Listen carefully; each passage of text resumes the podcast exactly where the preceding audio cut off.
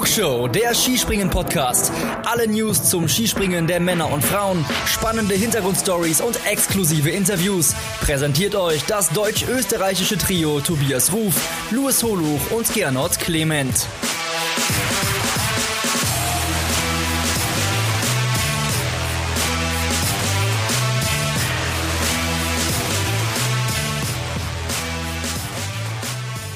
Skispringen-Saison 2020-21. Sie ist zu Ende. Eine ganz besondere Saison, die sehr, sehr viele Geschichten geschrieben hat und viele Protagonistinnen und Protagonisten hervorgebracht hat. Wir von der Flugshow, eurem Skispringen-Podcast, wollen drüber sprechen und melden uns heute zunächst mit dem Saisonrückblick bei den Damen zurück. Wir heute endlich wieder zu dritt.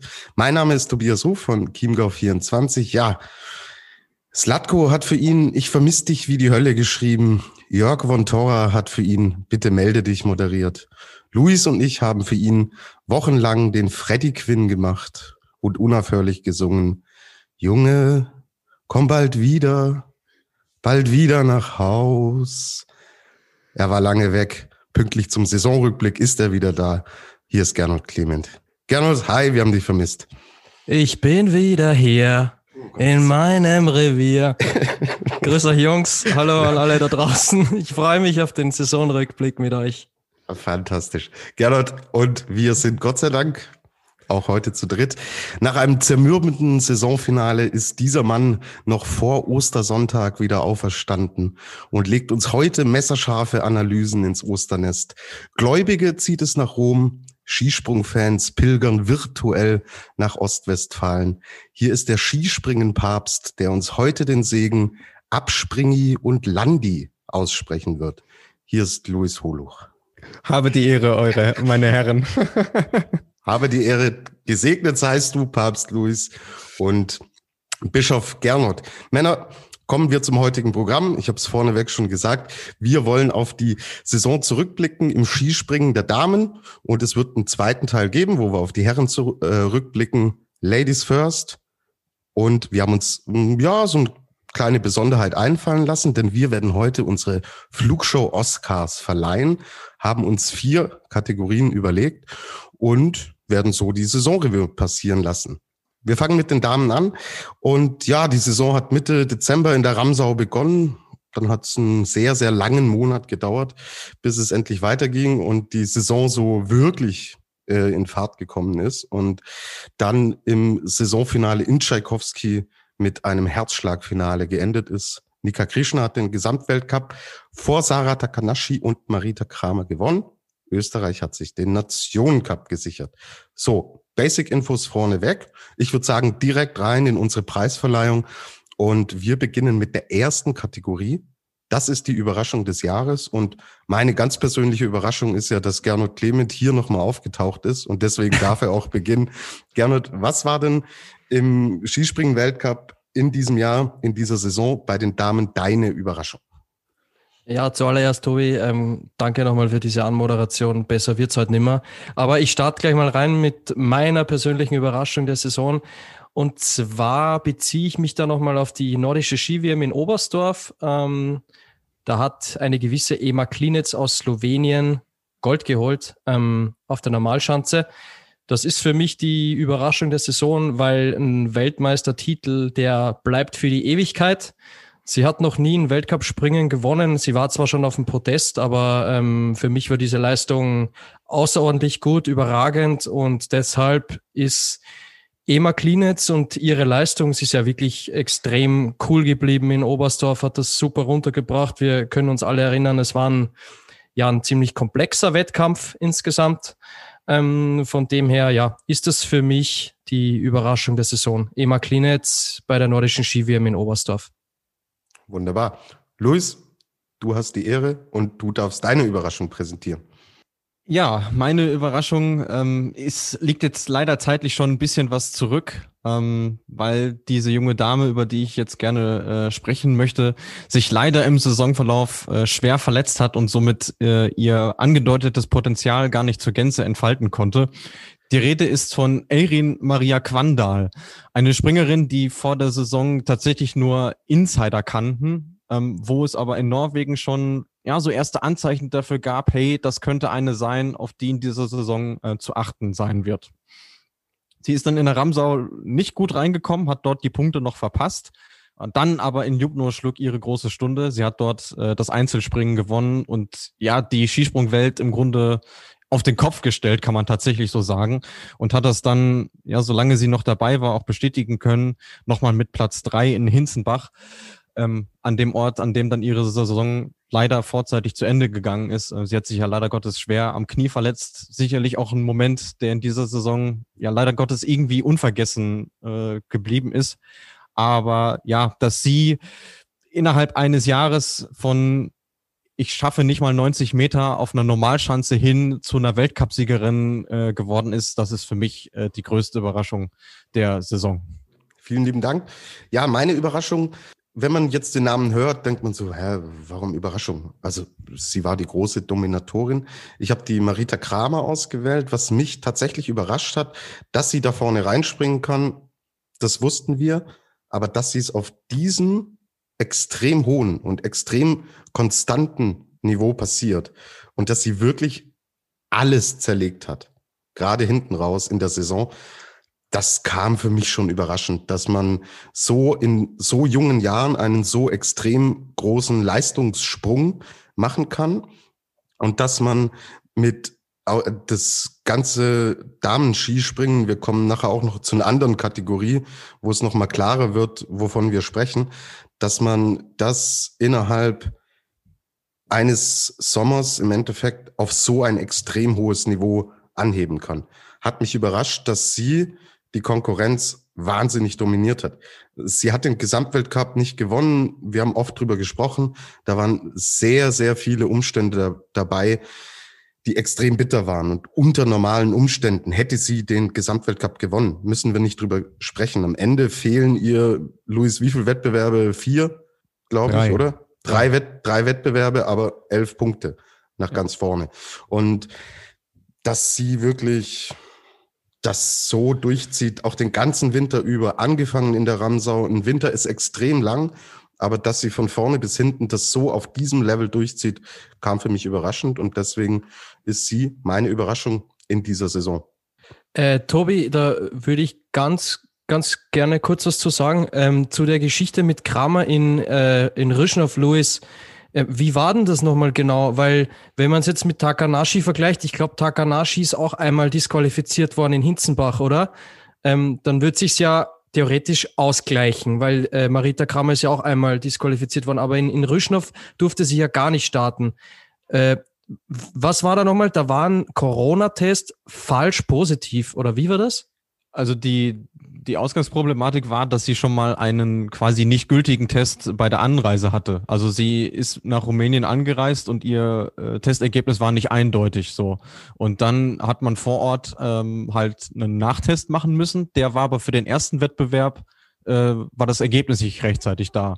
Und vor dem zweiten gab es äh, einen falsch positiven Test. Genauso war es dann. Und dann hat sie dementsprechend halt den, den zweiten äh, Wettbewerb dann auch verpasst und ist dann ja vorzeitig nach, nach Hause gereist.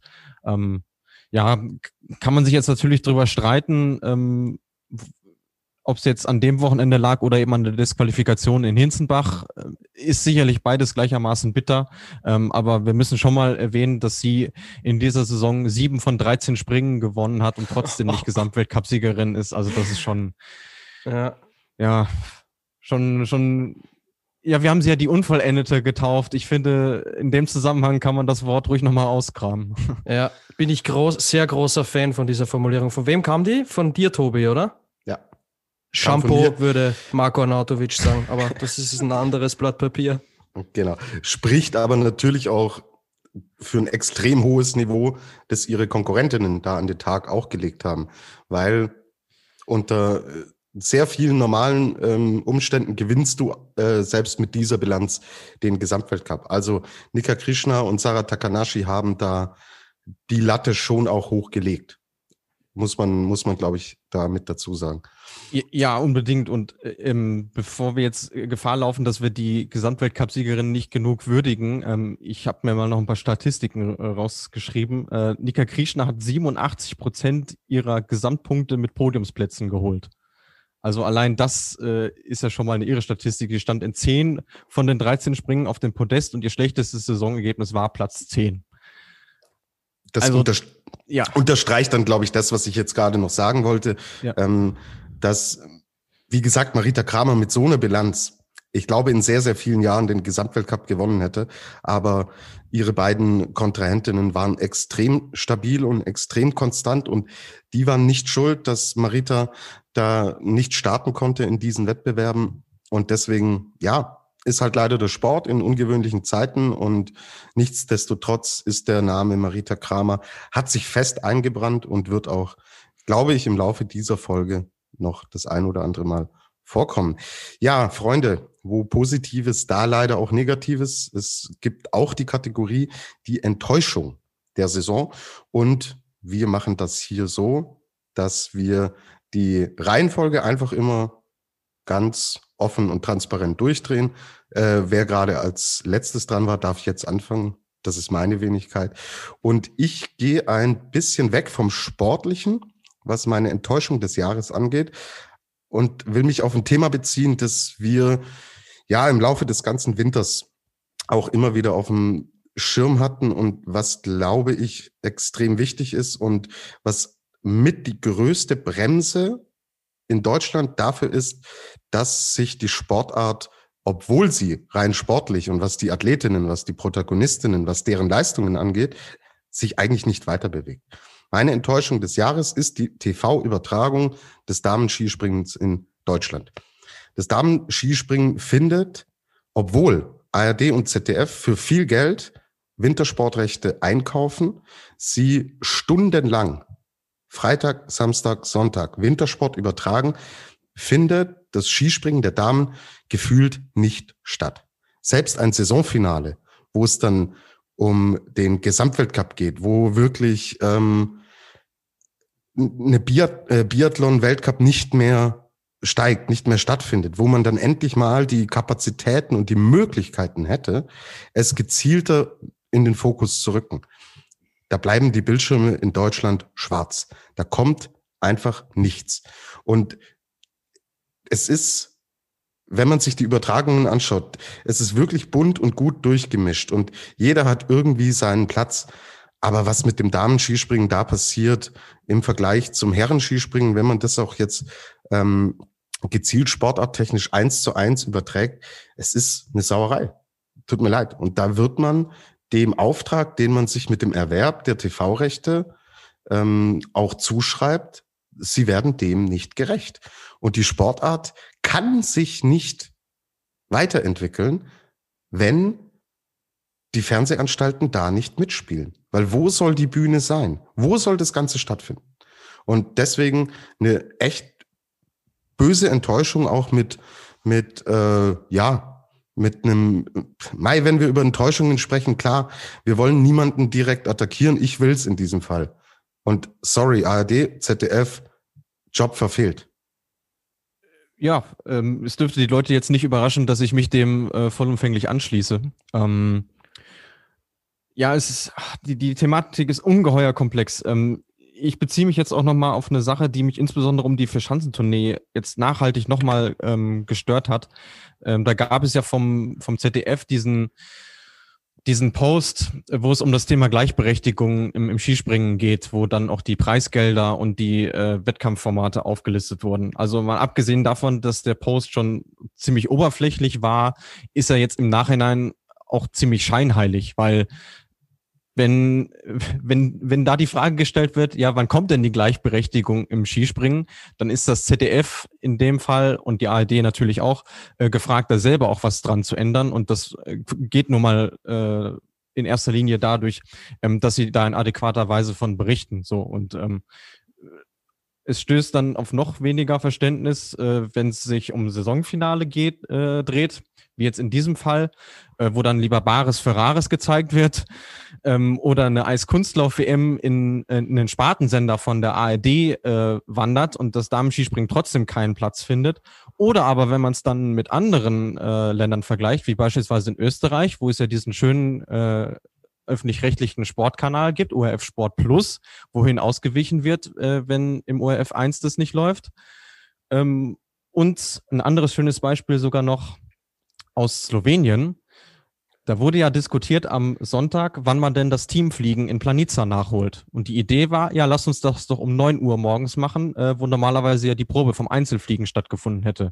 Und das slowenische TV hat gesagt, nee, nee, Leute, mit uns nicht, weil um acht Uhr springen die Damen und wir möchten die Weltcup-Finalentscheidung zeigen. Deswegen nicht von 9.30 Uhr. Und ich kann mir diesen Fall in Deutschland nicht vorstellen, selbst wenn es um einen Gesamtweltcup-Sieg geht. Und ja, das alleine ähm, sollte jetzt an Kritik äh, auch, auch reichen. Ich bezweifle nur, dass sich was ändert, weil letzten Endes, ähm, ich befasse mich mit der Thematik jetzt seit fast zehn Jahren und es ist jede Saison das Gleiche und es ist traurig, dass sich da nichts ändert. Ähm, ganz kurz von meiner Seite, ich kann hundertprozentig verstehen eure Kritik und ich will mich da auch gar nicht weiter zu äußern, weil wir sind ja in Österreich mehr oder weniger gesegnet mit den Übertragungen, wie du es gerade schon angesprochen hast. Ähm, wir können da immer über OF Sport Plus oder in der Mediathek uns die, die Springen anschauen, aber ich würde jetzt eher gerne äh, Ursachenforschung betreiben und zwar, was wäre denn gewesen, wenn Katharina Althaus in Tchaikovsky um den Gesamtweltcup also quasi um den Sieg im Gesamtweltcup gekämpft hätte, hätte das irgendwas geändert? Es wäre nicht gut gewesen, weil es wird dann heißen, wir zeigen es nur, wenn jemand ganz vorne mit dabei ist, ist klar. Aber hätte das hätte das die Übertragung, ähm, also hätte das das ganze Szenario geändert, sodass der Stream gelaufen wäre?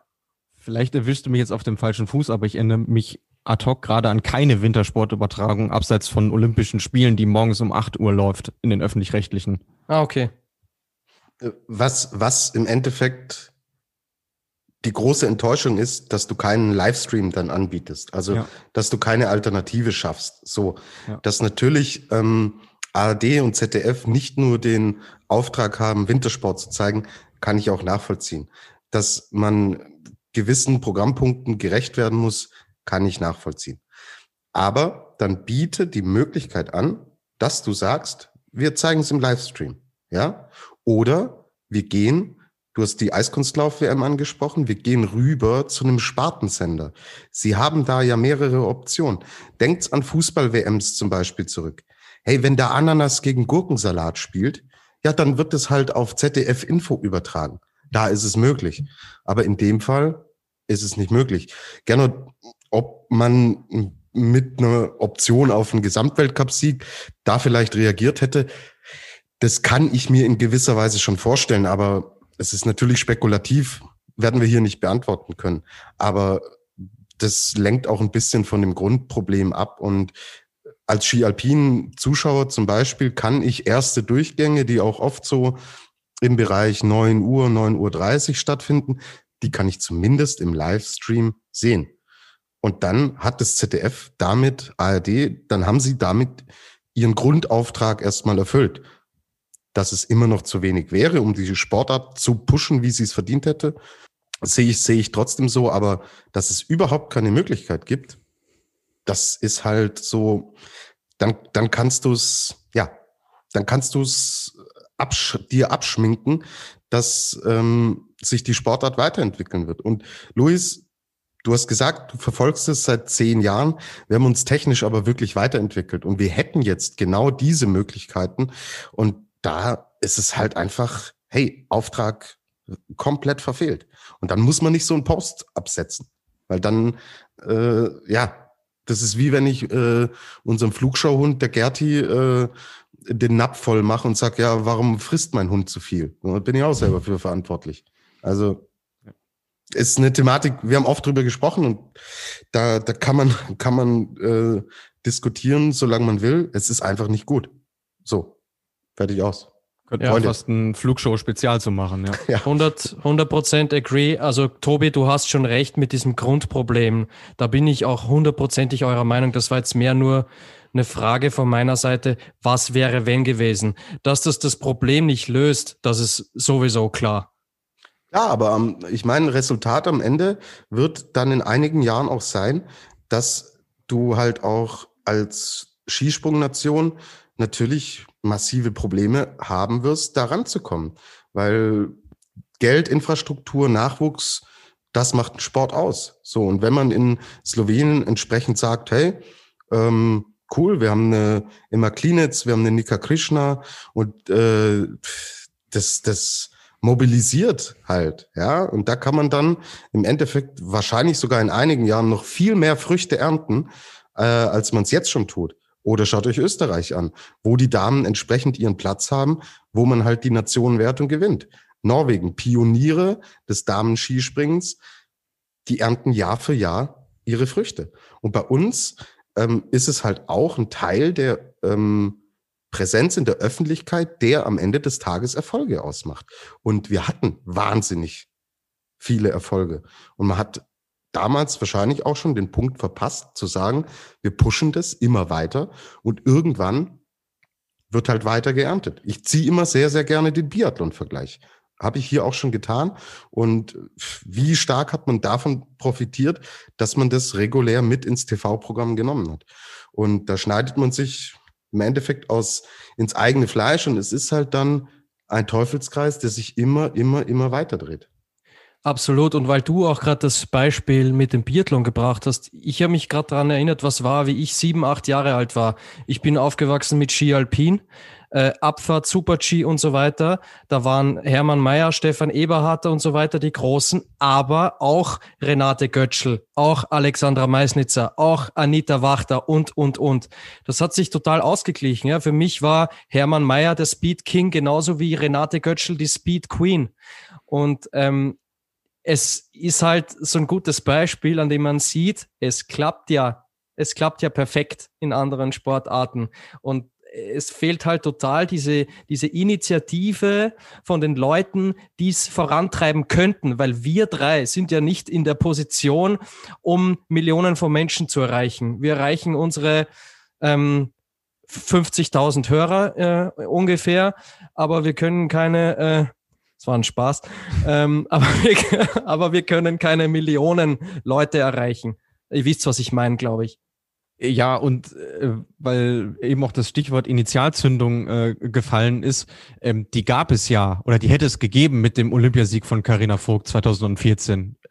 Was eine ne größere Geschichte kann es doch gar nicht geben, als eine Sportlerin, ähm, die bis dato kein Weltcup-Springen gewonnen hat, äh, Premierensiegerin bei Olympia wird so. Und ähm, da muss man wirklich knallhart sagen und äh, darf sich da auch nicht in die Tasche lügen, dass Deutschland tatsächlich das einzige Land ist, was von sich behauptet, äh, eine Skisprung-Großmacht zu sein oder eine Ski-Großmacht, ähm, in der der Zustand so ist, wie er ist, nämlich, dass es äh, keine TV-Übertragungen gibt und äh, eben äh, größtenteils auch nicht mal die Möglichkeit, auf einen Livestream auszuweiten. Denn alle anderen Ländern, mit denen man sich hier befasst und die irgendeine Rolle spielen, äh, bei denen ist das halt nicht so. Und äh, das, das kann es halt einfach nicht sein.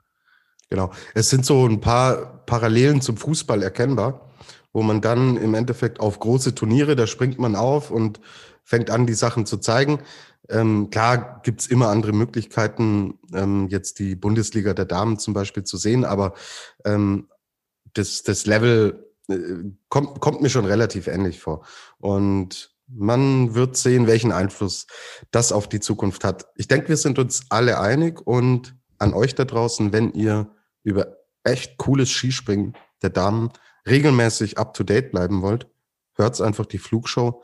Hier ist es nämlich so, wie es sein sollte.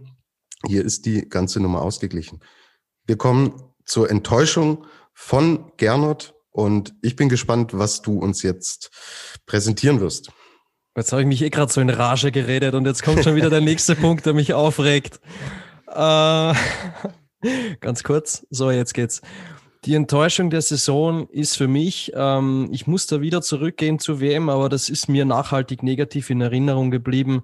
Äh, wir haben da auch schon oft drüber gesprochen und haben das auch rauf und runter diskutiert, wie, wo, was, wann. Ähm, so, ich will jetzt nicht lange um einen heißen Brei herumreden. Es betrifft Marita Kramers Sprung im zweiten Durchgang, aber nicht die Tatsache, dass verkürzt wurde, sondern die Tatsache, was danach passiert ist. Ähm, da hat sich so ein Potpourri ergeben von verschiedenen Aussagen, die meiner Meinung nach zum Großteil unnötig waren und die auch so ein bisschen diese Top-Leistung von Emma Klinetz einfach total geschmälert haben, ähm, weil es war ihr Tag und sie hat verdient gewonnen. Äh, wenn Marita Kramer da einen Telemark macht, ähm, hat sie vielleicht drei, dreieinhalb Punkte mehr und kämpft schon wieder um Gold. Also dann sieht es schon wieder ganz anders aus und sie ist nicht nur Vierte. Ähm, also mir war das da einfach viel zu viel, was dann danach hineininterpretiert wurde und auch so Aussagen wie, ähm, wir werden dafür sorgen, dass äh, solche Leute da nie wieder oben stehen. Das war mir einfach too much. Und die einzige, ich habe es schon ein paar Mal erwähnt, die wirklich erwachsen reagiert hat, war in dem Fall Marita Kramer. Aber dieses äh, Thema, dieses Ereignis bleibt mir nach dieser Saison äh, nachhaltig negativ in Erinnerung. Da haben sich im Endeffekt, bis auf Kramer selber, hat sich da keiner mit Ruhm bekleckert.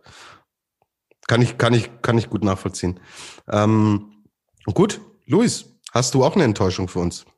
Ich habe auch eine Enttäuschung, ja, und ähm, so leid's mir tut und so weh mir das auch so ein bisschen tut, ähm, weil ich es dem äh, jetzt geschiedenen Bundestrainer eigentlich nicht antun möchte nach seinem äh, nach seinem Amtsende. Ähm, aber für mich ist leider das deutsche Damenteam ähm, in, in Toto äh, eine Enttäuschung. Ähm, dass sie jetzt vielleicht nicht um den Nationen mit, äh, Cup mitspringen würden, äh, das war auch klar, allein schon angesichts des Lazaretts, ähm, was sich vor der Saison da aufgetan hat. Ähm, dass man aber in der ganzen Saison seinem eigenen Anspruch so hinterher springt, Ah, es gibt schon kein gutes Gefühl. Also, ähm, Tobi, du hast es letzte Woche so schön äh, erzählt, wie oft du erwähnt hast, dass Katharina Althaus äh, da und dort Neunte geworden ist und das ja jetzt auch im Gesamtweltcup. Ähm, ja, das ist leider die deutsche Saison in a nutshell. Ähm, die einzige, die ich wirklich äh, da lobend hervorheben möchte und auch ausklammern möchte von der Generalkritik, ähm, ist wiederum Anna Rupprecht, weil ja, man darf jetzt nicht vergessen, sie ist Ewigkeiten ausgefallen, äh, anderthalb Jahre. Ähm, in der Zwischenzeit hat sich so viel im Damenskispringen getan und sie hat es trotzdem geschafft, vom ersten Wettbewerb an nicht nur konkurrenzfähig zu sein, sondern da und dort auch mit guten Resultaten ähm, zu glänzen. Ähm, und gerade für sie hat es mich extrem gefreut, dass sie dann in Oberstdorf noch die Mixed-Medaille holen konnte. Ähm, der Abschluss war jetzt okay mit Platz drei im Teamspringen, auch ein äh, ziemlich unerwartet, muss man an der Stelle sagen. Ähm, aber ja, es war zu wenig. Also wenn du sagst, wir wollen in allen Einzelwettbewerben ähm, ums Podest mitkämpfen und am Ende stehst du mit genau null Podestplätzen da, dann ist das leider nicht gut.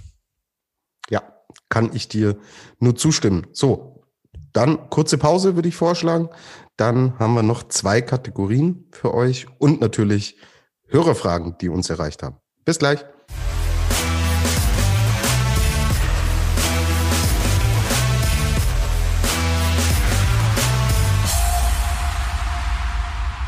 Weiter geht es bei den Flugshow-Oscars. Wir haben schon zwei Titel. Ja gut, der eine ist weniger erfreulich, aber der andere ist sehr erfreulich. Die haben wir schon verliehen. Jetzt kommen wir aber zu den letzten beiden Kategorien und die sind tatsächlich nur positiv konnotiert und fangen an. Luis, diesmal darfst du beginnen. Und zwar geht es um den Flugsprung-Wettbewerb des Jahres. Was hast du denn ausgewählt? Ja, ich äh, oute mich in dem Fall als Captain Obvious und nehme den äh, letzten Sprung der Saison der Marita Kramer. Ähm, nicht nur, weil es der weiteste in der ganzen Saison war, sondern für mich auch der schönste, weil da passte äh, von, von Anfang bis Ende einfach alles zusammen und äh, dass das Ganze noch ein Weltrekord war, also der weiteste jemals gestandene Sprung einer Skispringerin auf einer Großschanze in einem offiziellen Wettbewerb, äh, setzt dem Ganzen ja nur die Krone rauf und äh, ja, von dem her äh, gab es für mich, war, war das eine alternativlose äh, Wahl in dem Fall. Genau. Dem können wir zustimmen. Ich habe es vorhin ja in meiner Überraschung auch so angedeutet, wie sie es halt echt zerlegt hat, das Feld. Und das war so, steht so ein bisschen symbolisch dafür, was sie abgebrannt hat in diesem Winter. Und absolut berechtigte Wahl. Ja, ich komme jetzt mit meinem Flug des Jahres daher. Und Luis, ich will dir in der Enttäuschung des Jahres nicht äh, reingrätschen. Bin voll und ganz bei dir. Umso mehr hat mich das überrascht, was Katharina Althaus im Mixed bei der WM in Oberstdorf abgebrannt hat, weil das waren zwei Sprünge, wenn sie die im Weltcup abgerufen hätte, hättest du, glaube ich, gerade nicht gesagt, dass Deutschland mit null Podestplätzen im Einzel dasteht. Weil äh, das Level, das sie da gezeigt hat, in diesem extrem wichtigen Moment, auch für sie selbst, bei ihrer Heim-Heim-WM als Oberstdorferin hat mich schwer beeindruckt. Ähm, wir sind in dieses Mixed-Teamspringen äh, gegangen bei der WM, ja, mit gemischten Gefühlen. Wir hatten so gedacht, oh ja, klar, Karl Geiger ist voll da, läuft. Eisenbichler, Wettkampftyp, hat einen guten Eindruck gemacht, wird es runterbringen. Anna Rupprecht, okay, wie du es auch vorhin gesagt hast, sie war so die Konstante, aber nicht auf dem ganz obersten Niveau. Aber um entsprechend in die Medaillen reinzugehen, hat's halt mehr gebraucht als Niveau um Platz 10.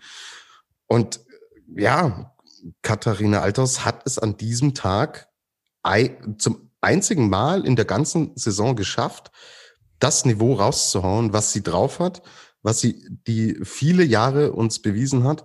Und ihre Leistung hat mich dort echt beeindruckt. Sie war die Startspringerin fürs deutsche Team. Keine einfache Position. Wenn du natürlich in ähm, diesen Wettbewerb auch mit entsprechenden Ambitionen als Titelverteidiger reingehst. Und ja, ich fasse ihre beiden Sprünge zusammen. Das war absolute Extraklasse und war die Basis dann im Endeffekt dafür, dass Deutschland da sensationell die Goldmedaille geholt hat. Deswegen holt Katharina Althaus hier noch einen Titel mit ihrem Auftritt im Mixed. Und genau, das ist für mich so Flug äh, slash Wettkampf des Jahres. Gernot, last but not least, dein Flug oder Sprung des Jahres. Ja, zuallererst gratuliere euch beiden. Äh, tolle Wahl von beiden. Bin, bin ich auch sehr, sehr zufrieden mit. Äh, ich fand es gerade so schön, Tobi, wie du vom obersten Niveau gesprochen hast. Das hat mich so ein bisschen an die Folge erinnert mit dem obersten Regal. Ähm, du kannst dich bestimmt noch dran erinnern. so, machen wir weiter. ähm, mein Flug der Saison äh, betrifft auch Marita Kramer. Aber ich will da ein bisschen zurückgehen. Das betrifft nicht ähm, Tchaikovsky, sondern ich beziehe mich dabei auf TTC Neustadt. Das war Ende Jänner, wie wir in Österreich sagen, oder in Deutschland Ende Januar. Und zwar beim zweiten Wettkampf, der zweite Durchgang, also am Sonntag der zweite Durchgang ähm, auf 135 Meter. Sie hat dann irgendwie knapp zwei Punkte vor Sarah Takanashi gewonnen. Ähm, es war das erste Großschanzenspringen der Damen in der Weltcup-Saison in TTC Neustadt und äh, ich war da wirklich äh, Feuer und Flamme für diesen Wettkampf und ich war einfach so beeindruckt, wie Marita Kramer da gesprungen ist ähm, in TTC Neustadt auf der, auf der Hochfürstschanze. Ähm, muss ganz ehrlich sagen, erinnert mich auch ein Stück weit an Michi Heiberg äh, vom Flugstil her. Ich glaube, das liegt auch daran, dass sie beide ziemlich groß sind. Ähm, aber ich finde, der zweite Durchgang am Sonntag, der ist mein persönlicher Flug des Jahres, weil sie da wirklich dann diese Reifeprüfung bestanden hat. Weil am Samstag hat sie gewonnen, ähm, da war sie auch die Beste, aber man muss es dann ja immer auch bestätigen. Und deswegen ist es für mich der zweite Durchgang in TTC Neustadt am zweiten Wettkampftag. So, Genau. Und wenn wir jetzt ganz witzig wären, würden wir jetzt, äh, wenn wir die Folge schneiden und gerne uns sagt, erinnert mich an Michi Heiberg, dann würde man das I Heiberg einfach rausstreichen und dann würde gerne uns sagen, erinnert mich an mich in meinem Flugstil. ja. Ach, Luis, jetzt komm, so schlecht war er nicht. Ja. Er lacht zumindest, Leute. Ich sehe ja den Er war mit, äh, mittleres Regal. mittleres Regal. Ja, Maximum, mittleres Regal. Maximum, ja. Ähm, Gut. Aber äh, ich möchte noch eine kleine Bemerkung loswerden. Ich finde es cool, dass wir, wir haben ja in dieser Saison leider nur drei Großschanzenspringen von den Damen gesehen. Ähm, sicherlich auch was, was man in Zukunft noch mal ändern könnte. Ähm, aber dass wir da jetzt schon mal zwei Sprünge rausgepickt haben, ähm, ja, zeigt ja mal wieder, ähm, ja, was für eine tolle Entwicklung der Sport genommen hat und dass man da auch äh, mit gutem Gewissen äh, großer Fan davon sein kann und dass man da doch bitte mehr von sehen möchte. Genau haben wir Bock drauf und wäre ein weiterer Boost fürs Damenspringen, aber okay, wir haben, glaube ich, ausführlich schon darüber gesprochen. Leute, es wird jetzt ernst und wir hatten uns in den regulären Folgen ja wirklich immer vorher auf eine Adlerin der Woche oder einen Adler der äh, Woche des Wochenendes verständigt, aber jetzt, ja, gehen wir einfach Freestyle und jeder darf jetzt einen Namen in den Raum werfen, zu dem er sagt, ja, ist ein Name, eine Person, die mich nachhaltig beeindruckt hat und der ich den Titel Adlerin des Jahres verleihen will. Gernot, du bist äh, wieder als erster dran. Wer ist es denn? Ja, mache ich direkt den Anfang. Ähm, sie hat zwar um, ich glaube, neun Punkte im Endeffekt nicht den Gesamtweltcup gewonnen, aber sie ist trotzdem mein Adler der Saison. Ähm, Skisprung-Expertinnen und, Ex und Experten wissen jetzt schon, wen ich meine. Es ist Sarah Takanashi aus Japan. Einfach aus dem Grund, weil sie in dieser Weltcup-Saison den 60. Weltcup-Sieg gefeiert hat. Und das ist für mich eine Marke, die ist unglaublich, die ist historisch und ähm, ich kann mir nur schwer vorstellen, dass diese Marke irgendwann gebrochen wird. Schauen wir mal in zehn Jahren, ähm, ob Marita Kramer noch dabei ist und rechnen wir dann nochmal ab. Aber für die nächsten sechs, sieben Jahre ähm, wird die Marke auf jeden Fall unerreicht bleiben. Es war das äh, letzte Springen vor der Weltmeisterschaft, äh, die Generalprobe in Rüschnow. Und ich kann mich genau erinnern, wir haben dann die Sendung aufgenommen und ich habe, glaube ich, zu dir gesagt, Luis, ähm, bei Takanashi, da weiß man nicht, was als nächstes kommt. Vielleicht fliegt sie irgendwann zum Mars. Ähm, also ja, sie ist für mich ganz klar Adler der Saison, 60 Weltcupsiege, Sarah Takanashi. Genau. War eine Folge, in der ich nicht dabei war. Das hätte ich, hätte ich dir nicht durchgehen lassen mit der Mars-Nummer. Äh, äh, komm, gerne. Ich glaube, ähm, Tobi, Tobi, äh, wo wir schon beim Thema sind, ich glaube, da hast du, haben wir Zuwachs bekommen. Das war doch das Gerti, das Startwochenende der Gerti, wenn mich nicht alles täuscht. Das, Stimmt, das ja. ist das ist gut möglich. Das ja. ist gut möglich. Ähm, und wenn du jetzt von dieser Marke sprichst und äh, mal schauen, in sechs bis sieben Jahren, ja, schauen wir mal, wie weit sie die Marke nach oben gepusht hat in diesen sechs bis sieben Jahren. Sie ist ja erst äh, aber witzige 24, Leute. Ja, das heißt, was absolut. da dann im Endeffekt noch möglich ist und ja, ein Landsmann von ihr hat gezeigt, wie lange man Skispringen kann. Also, wenn sie nur annähernd uns den Kasai gibt, dann wird sie wirklich eine Marke äh, aufstellen. Da kannst, du, da kannst du dann bis zum Mars äh, fliegen, gerne, um, wenn man die aufeinander stapelt. Das heißt, äh, das ist die neue Flugshow-Forderung an Sarah Takanashi. Mach uns den Kasai. Gut. Das wird, wird sie selber wissen, aber äh, da ist nach oben, glaube ich, noch lange kein Ende in Sicht. Ja. So, Luis, Adlerin des Jahres.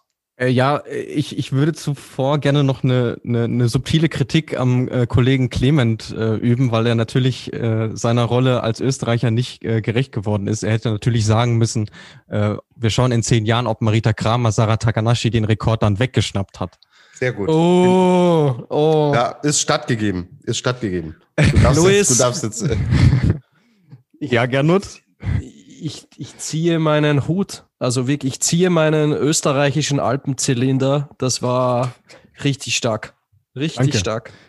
Danke. Und äh, ja, richtig stark war auch die Adlerin, äh, die ich mir rausgepickt habe. Und ich kam jetzt in dem Fall nicht äh, drum herum, auch wenn so ein bisschen vielleicht unseren Regularien ähm, im Laufe der Saison widerspricht. Aber für mich ist die Adlerin der Saison äh, Marita Kramer. Also diese Geschichten, die sie geschrieben hat und mit, wie sie mit den Rückschlägen umgegangen ist und immer stärker zurückgekommen ist und sich jetzt zum Glück zumindest noch mit dem Bluebird-Titel krönen konnte, äh, ja, das, das ist für mich einfach mehr als genug, ähm, um dieser Auszeichnung äh, gerecht zu werden. Und ich bin extrem gespannt, äh, was sie uns äh, in naher und ferner Zukunft noch so anbieten wird. Und ja, Mag vielleicht ein bisschen langweilig sein, ähm, vor allem weil wir sie ja auch schon mal als äh, Adlerin ausgezeichnet hatten äh, während der Tournee. Ähm, äh, nee, während der, während der WM. Jetzt fange ich schon an zu träumen hier. äh, von daher, ja, lassen wir es dabei. Lassen wir es dabei. Würde ich sagen, äh, packen wir in das Regal ostwestfälische Nüchternheit und Pragmatismus. Absolut, ja. Sehr schön. Ähm, Luis, wir haben so ein bisschen umgedreht, weil ja, ich äh, habe natürlich deutsche Disziplin walten lassen und halte mich ans Protokoll und hole dann entsprechend eine, einen Namen, eine Person raus, die jetzt nicht so im Fokus stand, obwohl sie, du hast es vorhin in der Überraschung schön ähm, beschrieben. Ich habe die Kollegin Quandal als meine Adlerin des Jahres mit allem, was passiert ist, dieser sensationelle Sieg. Es folgt ein Stockerlplatz, dann diese extrem schwere Verletzung und ja, als kleinen Genesungswunsch gibt's im Endeffekt noch den Adler des Jahres mit oben drauf. und kann natürlich eure Nominierungen absolut nachvollziehen. So hat jeder seine ähm, Kategorien ein bisschen individuell gestaltet. Soll auch so sein. Und ja, Luis, du hast äh, beim Award Überraschung alles zu ihr gesagt und sie kriegt es von mir, den Adler, die Adlerin des Jahres. So, dann haben wir noch Hörerfragen, die wir jetzt beantworten wollen. Einiges ist tatsächlich auch schon beantwortet worden. Carla Epps hat uns gefragt, wer hat euch diese Saison am meisten überrascht, positiv und negativ? Carla, wir haben die Awards verteilt. Du wirst es jetzt schon wissen und nicht mehr überrascht sein. Trotzdem danke für die Frage. Jetzt kommt von Nils 0810. Glaubt ihr, die deutschen Springerinnen können die Lücke zur absoluten Weltspitze wieder schließen? Luis, du hast schon ähm, vorhin bei deiner Enttäuschung auch drüber gesprochen, dass Andy Bauer wirklich eine Ära geprägt hat, jetzt aufhören wird. Wir wissen noch nicht, wer Nachfolger, Nachfolgerin wird. Ähm, das wird wahrscheinlich ein, mit ein Faktor sein, der da natürlich auch eine Rolle spielen wird, weil ein Trainerwechsel bedeutet natürlich, gerade wenn man so lange im Amt war, immer einen großen Einschnitt. Wie ist denn dein Gefühl? Ähm, ist diese Lücke zu schließen? ist schwierig. Also wenn man jetzt mal rein auf den Punkteabstand schaut, wir sprechen jetzt bei 13 Springen von 555 Punkten, die Katharina Althaus äh, Rückstand hat auf, äh, auf die Gesamtweltcup-Siegerin. Das ist schon echt eine Menge Holz. Ähm, jetzt gehen wir mal vom Optimalfall aus und wir haben nächste Saison wieder äh, einen Kalender mit 20 Springen. Klar, es gibt mehr Chancen, aber man hat schon auch gesehen, dass die Lücke ähm, nach ganz vorne entsprechend groß war. Also äh, jetzt nicht nur auf die absolute Punktzahl in der gesamten Saison gesehen, sondern auch innerhalb der Springen. Also es gab kein Springen, wo eine Deutsche wirklich mal in Podestnähe überhaupt nur war. Und das ist eine Lücke, die innerhalb eines Sommers schwierig zu schließen ist. Und ich gebe dir völlig recht, es wird vieles auch davon abhängen, wer jetzt Nachfolger, Nachfolgerin wird. Und jetzt anders als im Fußball, wo ja immer so Namen diskutiert werden oder auf einem Schlag irgendwie direkt welche in den Kopf kommen, ich bin ehrlicherweise gerade so ein bisschen blank. Also ich habe keine Ahnung, wer es jetzt werden könnte. Ähm, Ob es jemand sein wird, der vielleicht vorher noch nie im Damenskispringen gearbeitet hat. So analog äh, Lukas Krutschek bei den Polen. Kann natürlich sein. Ähm, jetzt innerhalb des, äh, des Zirkels, der schon mal mit Damen zu tun hat, fällt mir aktuell keiner ein. Äh, das wird extrem spannend zu sehen sein. Aber wenn ich mich jetzt festlegen müsste, jetzt äh, ja, acht Monate vor Saisonstart. Tendenz, nein, ich glaube nicht dran, dass sie die Lücke schließen können werden. Okay, sind wir gespannt. Wir haben aber zum Beispiel, ich will wieder zu Kramer zurück, einen Leistungssprung, na klar, auf anderem Niveau noch gesehen. Wir kommen nachher zu den Herren. Da wird ein Name fallen, der im Sommer äh, aber nicht nur einen Schritt nach vorne gemacht hat. Es ist im Skispringen immer nicht auszuschließen. Ja, aber klar, wie soll man aus so einer Saison rausgehen und sagen, ja klar, machen Sie die Lücke zu. Dafür war es am Ende des Tages, Luis, du hast es ja sehr, sehr schön zusammengefasst in dieser Folge, war es einfach zu weit weg von dem, was wir nach ganz oben gesehen haben.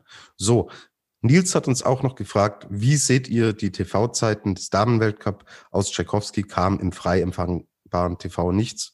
War, glaube ich, der größte Block, äh, den wir hier eingebaut haben. Nils, du wirst es schon gehört haben. So, da der 1896, was seht ihr als wahrscheinlicher an? Die Tournee für die Damen oder Großschanze Damen bei Olympia 2022? Ich sage kann man auf ein Level stellen, wird beides 2022 oder er meint wahrscheinlich die Tournee 21, 22. Also, dass wir in der nächsten Saison eine Vierschanzentournee und die Großschanze bei Olympia der Damen sehen. Beides wird nicht passieren. Korrekt. Meine Meinung, weil wir ähm, vielleicht zu dem Punkt, wir haben es in Oberstdorf ja gesehen, dass man nachträglich den Großschanzenwettbewerb der Damen noch implementiert hat. Eine nordische Ski-WM in Oberstdorf ist eine andere Nummer als Olympia. Olympia ist durchgetaktet, die Sachen stehen. Da wird nichts geändert werden. Schon gar nicht in einem Land, das 0,0 Bezug zum Skispringen hat. Also deswegen meine Meinung wird beides nicht passieren. Auch eine Vier-Schanzentournee. Ähm, du kannst dir jetzt nicht sagen, oh, jetzt ist so Mai, Juni, komm, lass mal eine Tournee für die Damen machen. Lass uns das mal aus dem Boden stampfen. Auch hier ist das Programm mehr oder weniger steht das ja so. Sowas braucht länger Vorlaufzeit als jetzt eine Sommerpause. Oder Luis, siehst du auch so?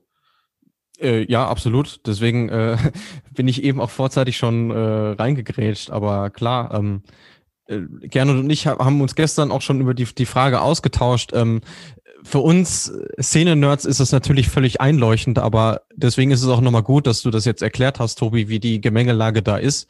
Ähm, es ja, es ist halt doch ein bisschen komplizierter als jetzt bei einer nordischen Ski-WM. Und leider Gottes muss man ja auch sagen, auch dafür hat es ja erst gehörigen Druck von außen gebraucht, bis sowas mal passiert ist. Und das wird zukünftig leider Gottes auch nicht anders sein.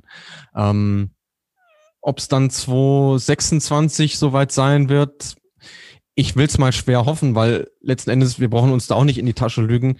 Ähm, dieser Mixed-Wettbewerb, der jetzt äh, 2022 neu ins Programm kommt, ja, ist zwar nice to have.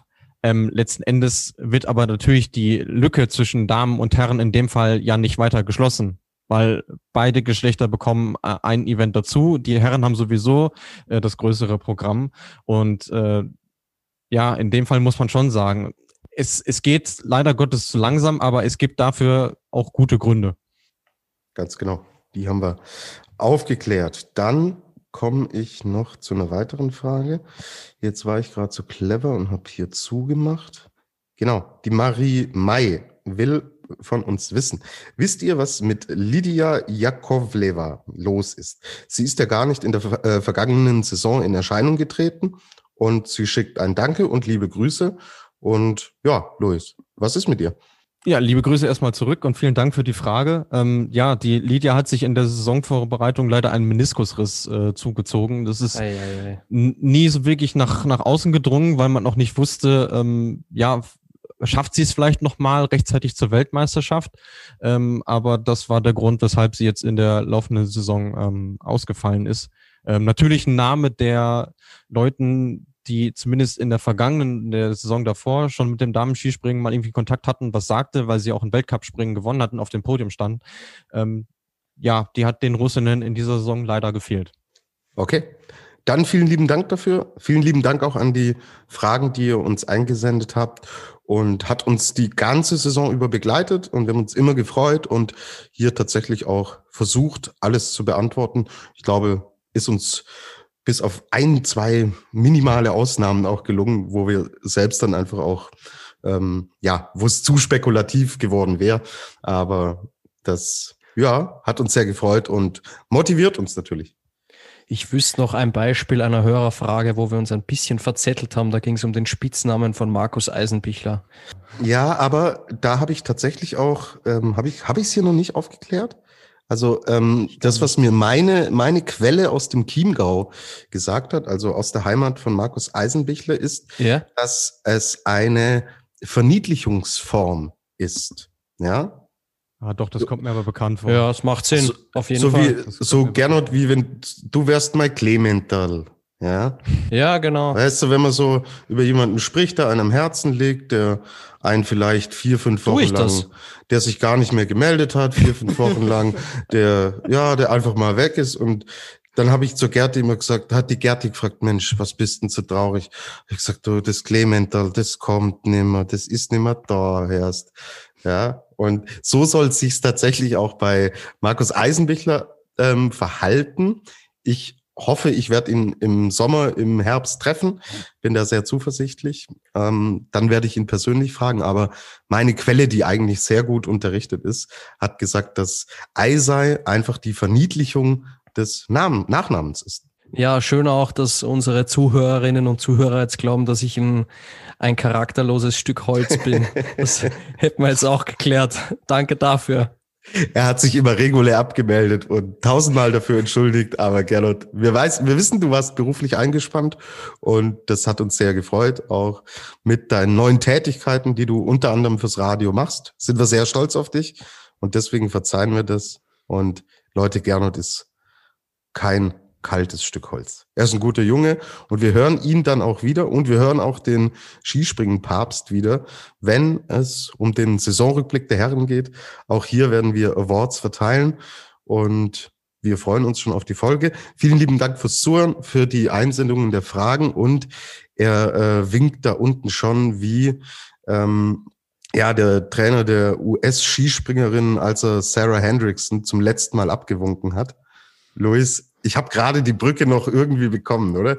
Weil es gibt noch News und Luis, du kannst uns da sehr, sehr coole Einblicke geben, weil du mit auch einer Pionierin des Damenskispringens, die jetzt zurückgetreten hat, noch gesprochen hast. Nimm uns mal noch bitte mit. Äh, so ist es ja. Ähm, normalerweise ist diese erste Woche nach Saisonende ja so ein bisschen auskatern so gefühlt, aber äh, bei mir war es so ein bisschen das Gegenteil, weil ich jetzt noch einige Termine hatte. Ähm, unter anderem gestern ein einstündiges, sehr nettes Zoom-Interview mit, äh, mit Sarah Hendrickson. Ähm, sie hat ja vor dem Saisonfinale in Tchaikovsky ähm, ihren Rücktritt ähm, bekannt gegeben. Ähm, es hat ja einige vorher schon, schon gemunkelt, ja, sie, sie wird nicht mehr zurückkommen und genauso ist es jetzt auch. Ähm, irgendwo eine tragische Geschichte auch, weil ja, man kann sich sicher sein, dass äh, das Potenzial, was sie in der ersten Hälfte der 2010er Jahre gezeigt hat, ähm, dass dann noch ein bisschen mehr gekommen wäre. Aber leider Gottes haben einige schwere Verletzungen ähm, eine größere Karriere ähm, verhindert. Sie hat es bis zuletzt versucht, aber ja, musste dann im Prinzip auch einsehen, dass es einfach nicht mehr geht. Und bevor man sich mit Mitte 20 ähm, ja quasi schon invalide meldet, ist das sicherlich auch eine, eine vernünftige Entscheidung. Und ähm, ja, ich habe mit ihr gestern sehr lange ähm, über ihre Karriere gesprochen, ähm, was für sie so jetzt nachhaltig Erinnerung bleibt, ähm, sowohl positiv als auch negativ natürlich bei ihrer Geschichte. Ähm, Sie ist ja die erste Gesamtweltcup-Siegerin überhaupt. Also das Jubiläum jährt sich jetzt zum zehnten Mal in, in dieser Saison. Weltmeisterin 2013 ähm, und auch erste Olympionikin, äh, muss man an der Stelle noch dazu sagen. Und ähm, ja, sie wird jetzt ein neues Leben abseits des Skispringens sozusagen beginnen, ähm, wird, eine, wird eine Ausbildung machen. Ähm, in einem sehr ehrenwerten Beruf, wie ich finde. Sie ist nämlich dann angehende Krankenschwester, wird dem Skispringen aber weiterhin in Verbindung bleiben. Ähm, bis nächstes Jahr ist sie jetzt noch Sprecherin der Athletenkommission fängt jetzt an, äh, sich Gedanken darüber zu machen, wer denn ihre Nachfolgerin werden könnte, denn ab 2022 äh, ist sie dann nicht mehr im Geschäft, aber sie wird in anderer Funktion noch erhalten bleiben. Ähm, und wenn ihr sonst noch etwas wissen möchtet, ähm, schaut's gerne vorbei auf skispringen.com. Ich habe so einen kleinen Karriererückblick geschrieben und äh, das Interview noch unten dran geheftet. Sehr lesenswert, tolle Persönlichkeit und ja, schade, dass sie uns jetzt als Sportlerin äh, leider nicht mehr begleiten wird. Ähm, ich war immer großer Fan ihres Flugsystems, muss ich sagen, wirklich ein schöner Sprung immer. Es sah so unfassbar leicht aus bei ihr. Ähm, aber ja, das gehört jetzt der Vergangenheit an, leider Gottes. Genau. Geht's auf skispringen.com und lest, so viel es geht. Und Gernot Clemon beendet für uns den Rückblick der Damen. Wie gesagt, es kommt dann auch noch der Rückblick der Herren. Gernot, it's up to you. Ah, fühlt sich gut an, jetzt wieder das Motto zu sagen, ja, liebe Zuhörerinnen und Zuhörer, das war der Saisonrückblick der Damen. Äh, wir hoffen natürlich, euch hat er gefallen. Fliegt, soweit es geht. Bis bald und tschüss.